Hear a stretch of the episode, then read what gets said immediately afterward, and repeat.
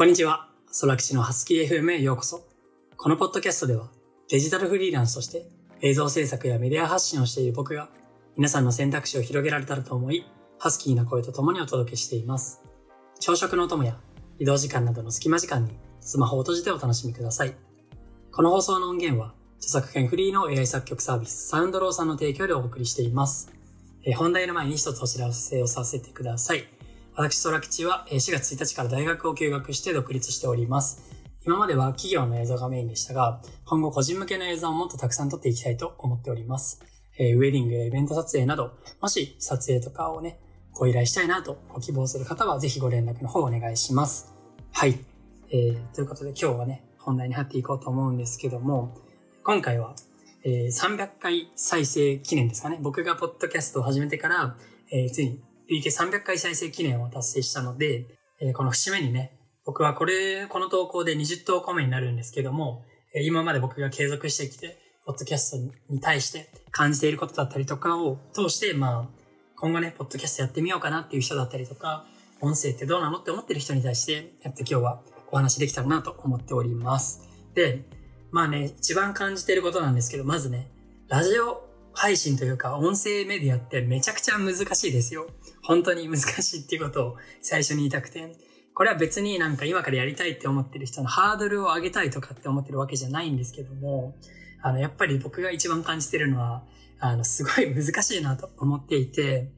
なんだろう。普通に、あの、普通の生活の中でね、こういう体験ってなかなかないと思うんですよね。なんか、急に10分間マイク向けられて、フリーで喋ってみたいな感じのね、なることってなかなかないし、多分多くの方は向けられるとね、あの、ずっと喋り続けることっていうのはかなり難しいと思うんですよね、最初は。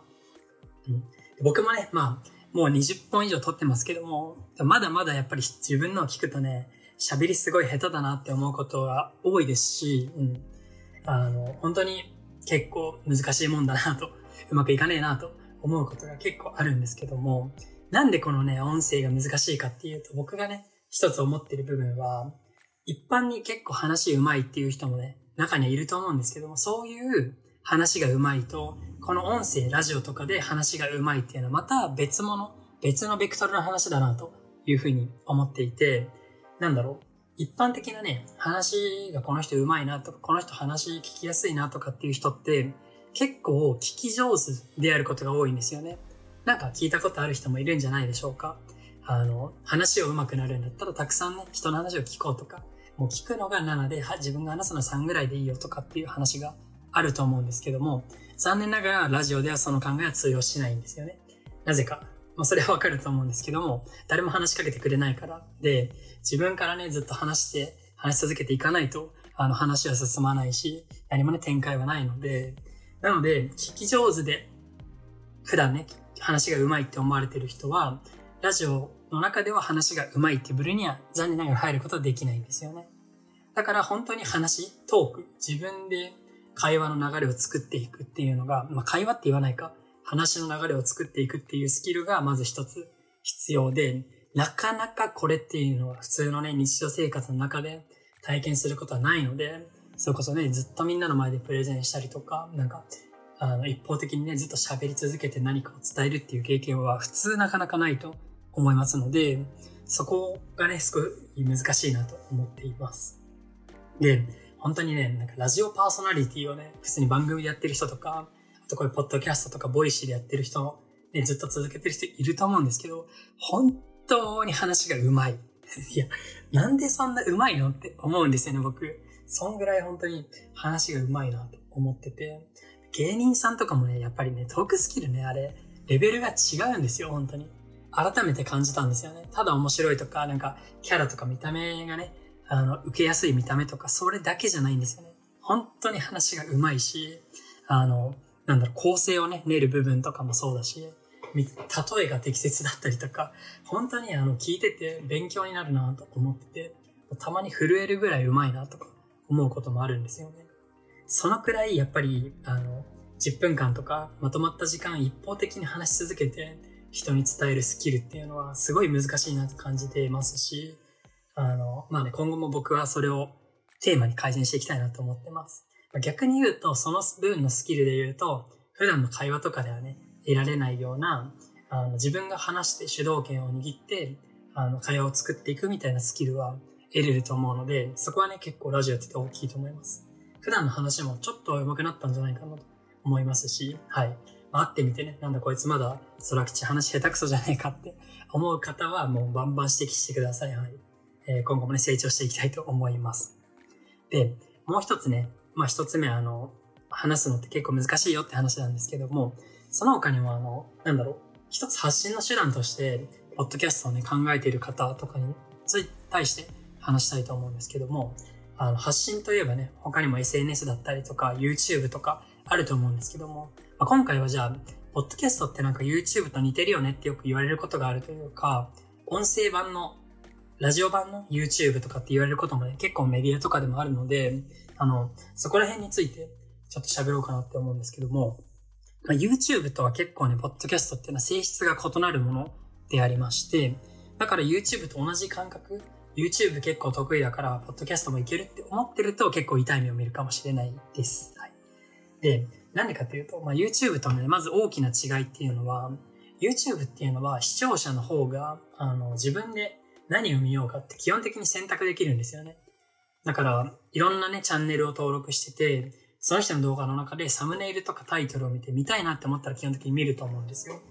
で、逆につまんないなって思ったらスキップしたり倍速にしたりとか、もう動画視聴やめたりとかすると思うんですけども、ポッドキャストって多分、まあ僕含めなんですけど、片手間、何かながらでやってることが多いと思うんですよね。それこそあの、いただいてる可処分時間というかはもう耳だけであって、手とか目の時間はいただいてないんですよ、聞いてる人の。なので、あの、そんなにね、スキップしながらというよりは、それこそあの、僕とかもそうですけど、移動時間とか、電車乗ってる時とか、ご飯食べてる時とか、そういう感じで何かしながら聞くことが多いと思うので、なかなかそのスキップするっていうことはね、そんなにしないというか、タイトル見て、その、あの、面白いタイトルないかなってすごい血まなこになって探して、この放送にたどり着くっていう人は非常に少ないと思うんですよね。だから逆に言うとタイトルで釣るっていう人はないですし、